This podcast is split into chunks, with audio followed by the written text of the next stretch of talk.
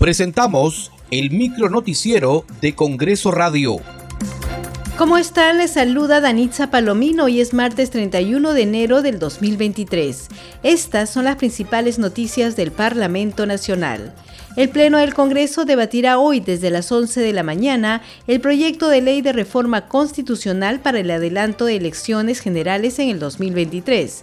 En la víspera, la representación nacional aprobó la reconsideración a la votación de la citada reforma constitucional. Han votado a favor 65 congresistas más mi voto 66, en contra 49, abstenciones 6.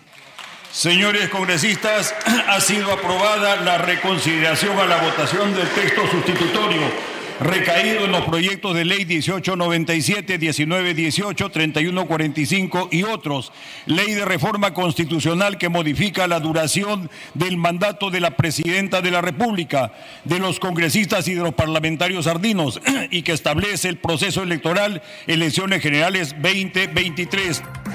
Posteriormente, el presidente de la Comisión de Constitución, Hernando Guerra García, propuso un cuarto intermedio para escuchar por separado a cada una de las bancadas para plantear un texto sustitutorio. Creo que podemos darle una muestra de madurez y de conversación y de acuerdo a nuestro país que espera tanto que podamos proponer una salida a nuestro país. Yo quisiera, eh, por su intermedio, presidente, pedir un cuarto intermedio. Hay varios temas que hemos conversado con varias bancadas y para ello, presidente, lo que quiero decirles es que vamos a estar en Junta de Portavoces y ahí ir primero escuchando a cada una de las bancadas. Por separado, tomar un tiempo para poder escuchar sus propuestas y luego de eso poder tratar de consensuar un texto sustitutorio.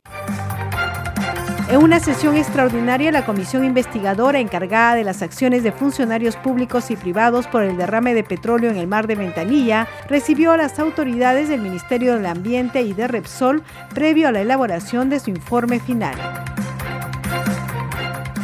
La congresista Marlene Portero exhortó al Poder Ejecutivo a trabajar para que las ollas comunes sean autosostenibles y así puedan atender las necesidades básicas de alimentación que la población de bajos recursos económicos lo requiere. El pedido lo hizo durante la sesión de la Comisión Especial Multipartidaria de Monitoreo, Fiscalización y Control del Programa Hambre Cero. Muchas gracias por acompañarnos en esta edición. Nos reencontramos mañana. Hasta aquí el micro noticiero de Congreso Radio, una producción de la Oficina de Comunicaciones del Congreso de la República.